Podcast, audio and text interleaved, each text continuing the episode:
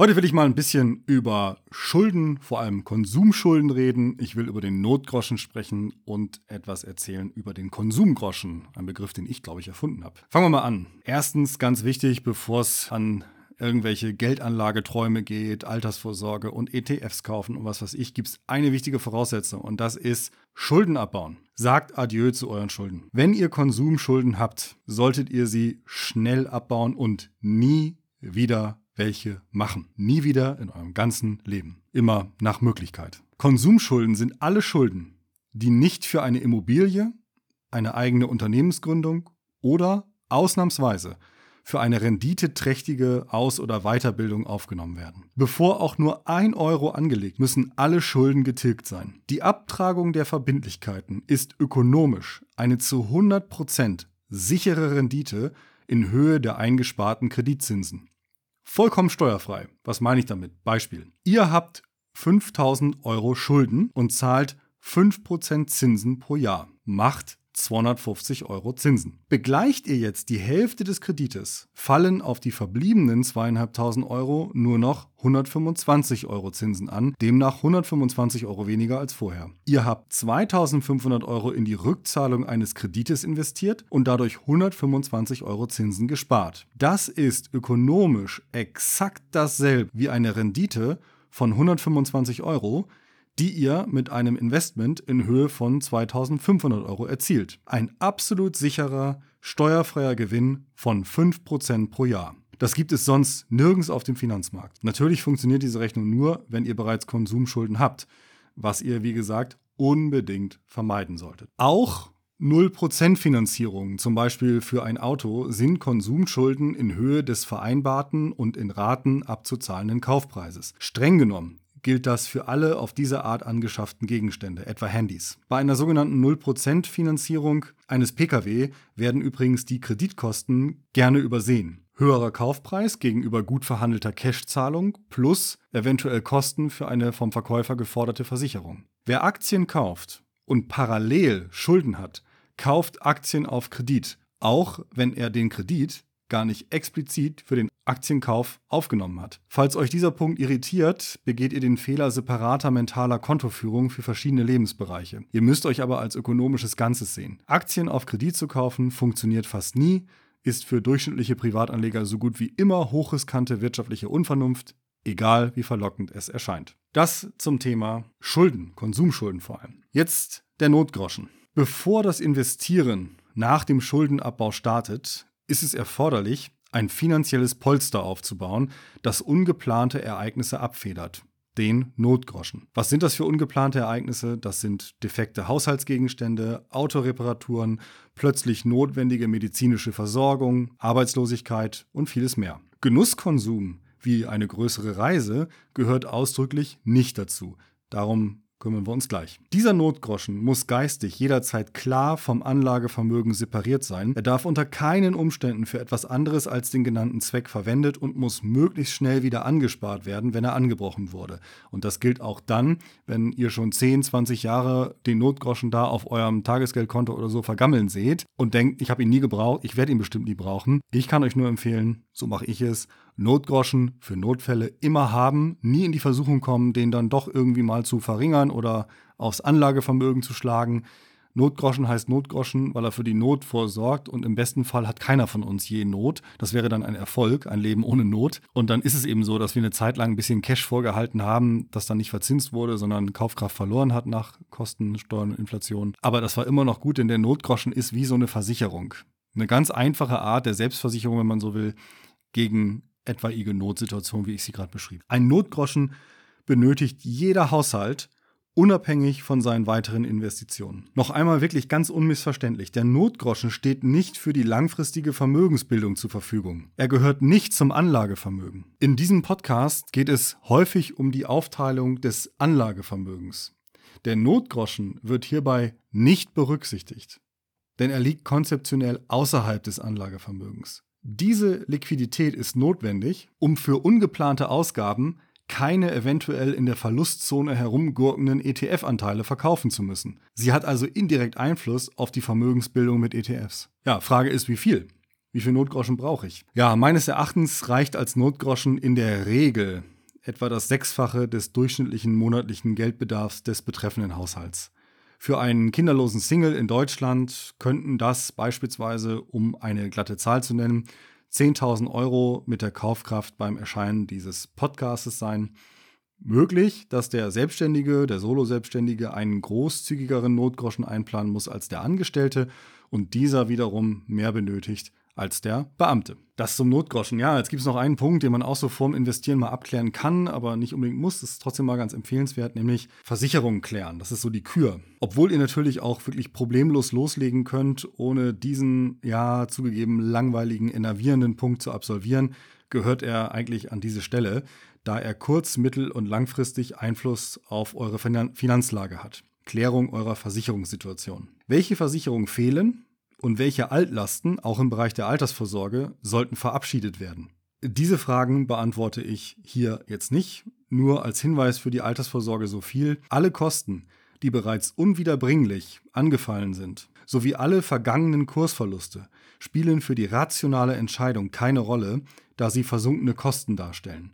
Das berühmte Ich bin da im Minus, ich warte mit dem Verkaufen erst einmal, bis ich im Plus bin, ist dann irrational, wenn man parallel zur Wartezeit mit dem in einem schlechten Vermögenswert gebundenen Geld einen nach Steuern und Kosten sowie unter Risikoaspekten voraussichtlich besseren kaufen könnte. Der richtige Ansatz ist also der vergangenheitsvergessene Blick in die Zukunft. Mindestens zwei Szenarien entwickeln, einmal mit dem Fortsetzen des Bestehenden und einmal mit der Umschichtung ins Neue und prüfen, auf welchem Weg zum geplanten Verkaufsdatum mutmaßlich nach Kosten und Steuern der größere Vermögensendwert in Cash, also nach Liquidierung, vorliegt. Meine persönliche Meinung, Stand Erscheinungsdatum dieses Podcastes, die private und betriebliche Altersvorsorge in Deutschland ist kaputt. In der Regel kann man alle Angebote getrost ignorieren, die von der Finanzindustrie aktiv an die Mittelschicht vertrieben werden, ob staatlich gefördert oder nicht. Das jetzt, diese Behauptung empirisch zu belegen, produktstrukturell zu erklären und politisch zu bewerten, würde zu weit vom Ziel dieses Podcastes wegführen. Eine kompetente, interessenkonfliktfreie und damit automatisch kostenpflichtige Beratung, und nur diese verdient überhaupt den Namen, samt eigener Recherche in seriösen Quellen ist die Voraussetzung, um gute Entscheidungen zu treffen. Das gilt hier wie bei allen anderen Finanz-, ja eigentlich bei allen Lebensentscheidungen. Für die kleinen Finanzfragen sind meines Erachtens die Verbraucherzentralen guter Ansprechpartner, doch eine hohe persönliche Kompetenz des Anlegers ersetzen sie nicht, nicht zuletzt zur Einschätzung der Kompetenz der dortigen Berater. Ökonomisch interessenkonfliktfrei ist übrigens ausschließlich eine Beratung, bei der die Vergütung des Beraters weder direkt noch indirekt von Art und Ergebnis der Beratung abhängt und für den dies auch bei sämtlichen anderen seiner Kunden gilt. Konkret heißt das vor allem, wenn euer Berater in Anführungszeichen davon lebt, dass er Provisionen von den Anbietern der von euch oder anderen gekauften Produkte erhält, dann traut ihm keinen Meter über den Weg und am allerwenigsten, wenn er euch sympathisch ist, denn das lähmt euren Verstand. Und fangt bitte, bitte nicht an, das Geschäft gefühlig zu sehen, baut bloß keine Beziehung zu eurem Vertragspartner auf und bildet euch niemals ein, dass ihr schon wegen eurer überragenden Menschenkenntnis intuitiv einschätzen könnt, dass er ja so ganz anders ist als andere seiner Art. Ihr würdet eurem Anwalt ja auch nicht vertrauen, wenn er nicht von euch, sondern vom Staatsanwalt bezahlt wird und beide wiederum desto mehr verdienen, je höher die Geldstrafen für euch und die anderen Klienten ausfallen, oder? Bloß weil ihr für eine Beratung bezahlt, ist sie noch lange nicht interessenkonfliktfrei. Aber wenn ihr nicht bezahlt, wird sie ziemlich sicher interessenkonfliktbehaftet sein und euch schaden. Was jemand über seine eigenen Interessenkonflikte sagt, ob er ihre Existenz oder ihren Einfluss leugnet, ist natürlich völlig irrelevant. Sobald sie faktisch da sind, sobald die Interessenkonflikte faktisch da sind, solltet ihr Abstand nehmen. Rigoros. Sogar dann, wenn der betreffende Berater scheinbar gegen seine Interessen berät, euch zum Beispiel Produkte der Konkurrenz empfiehlt. Oder behauptet, dass er ja von jedem Anbieter dasselbe bekomme. Das könnt ihr nicht überprüfen und es ist auch egal, denn irgendetwas vom Schlechten muss er euch trotzdem verkaufen. Das bedeutet in der Praxis, ihr pfeift auf rund 95 Prozent aller Berater, die da draußen herumlaufen, egal in welcher Form sie euch begegnen, ob als sogenannter unabhängiger Selbstständiger oder als Angestellter eines cleanen alten Unternehmens der Finanzbranche, das ihr echt gut aus der Werbung kennt und das einen tollen Eindruck auf euch macht. Ja, das zum Thema Notgroschen und Versicherung klären. Letzter Schritt, bevor man investieren kann, der Konsumgroschen und die Sparbeträge, die man planen muss. Neben ungeplanten größeren Ausgaben, die der Notgroschen abdeckt, gibt es geplante, wie zum Beispiel für neue Möbel, Autos, größere Reisen, den Garten, baldiger Unterhalt für Kinder in Ausbildung, Studium oder zur Instandhaltung einer Immobilie. Das nenne ich in ganz grober Vereinfachung Konsumgroschen, der, genau wie der Notgroschen, nicht zum Anlagevermögen gehört. Es empfiehlt sich, jährlich die in den kommenden zwei bis drei Jahren voraussichtlich anfallenden Kosten zu kalkulieren und mit dem eigenen zu erwartenden Einkommen in Einklang zu bringen. Und zwar unter vorrangiger Berücksichtigung des Zieles, relevantes Vermögen aufzubauen.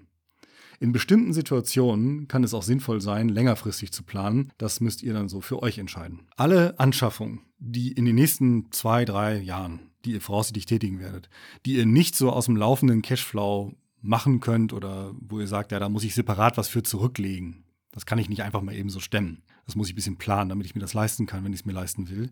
Das ist der Konsumgroschen.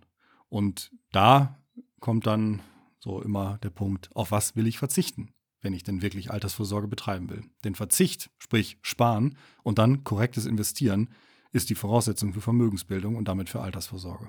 Als Faustformel gilt, 15% eures Nettoeinkommens solltet ihr für die private Altersvorsorge, also für euer Anlagevermögen, erübrigen. Das bedeutet für sehr viele Haushalte in Deutschland eine große Herausforderung, die bei den meisten Haushalten weniger auf exorbitante Konsumwünsche und mehr auf politisches Versagen zurückzuführen ist. Ein Versagen, das die massenhaft Betroffenen durch ihr Wahlverhalten begünstigt haben. Das muss man klar sagen. Nach meiner Analyse haben wir 30 Jahre Neoliberalismus hinter uns, Pi mal Daumen. Und das hat dazu geführt, dass immer mehr Menschen unten und in der Mitte abgehängt werden. Und sich das Vermögen und das Einkommen, vor allem aber das Vermögen, immer weiter oben bald. Da der Anleger nun einmal vor dieser Realität steht, muss er seinen Konsum einschränken, um möglichst nahe an die 15% zu rücken. Ja, wer auf diese Berechnung keine Lust hat, und ich gehöre dazu, ich habe auch keine Lust dazu, sowas zu machen, legt einfach, und einfach jetzt bitte auch wieder in Anführungszeichen, mindestens 150 Euro monatlich beiseite für die Altersvorsorge. Die Konsumausgaben plant man dann nach Abzug dieser Summe von 150 Euro. Mehr zu sparen ist natürlich besser. Weniger zu sparen ist nicht schlimm. Hauptsache, man startet überhaupt einmal und zwar mit der richtigen Strategie. Auch ganz wichtig. Aufstocken kann man hoffentlich immer noch. Je näher die Verbrauchsphase des Portfolios, also bei der Altersvorsorge wäre es die Rente, beim Start des Portfolios schon gerückt ist, also je weniger Zeit man noch hat bis zur Rente, desto mehr Geld muss es sein, um den Lebensstandard halten zu können.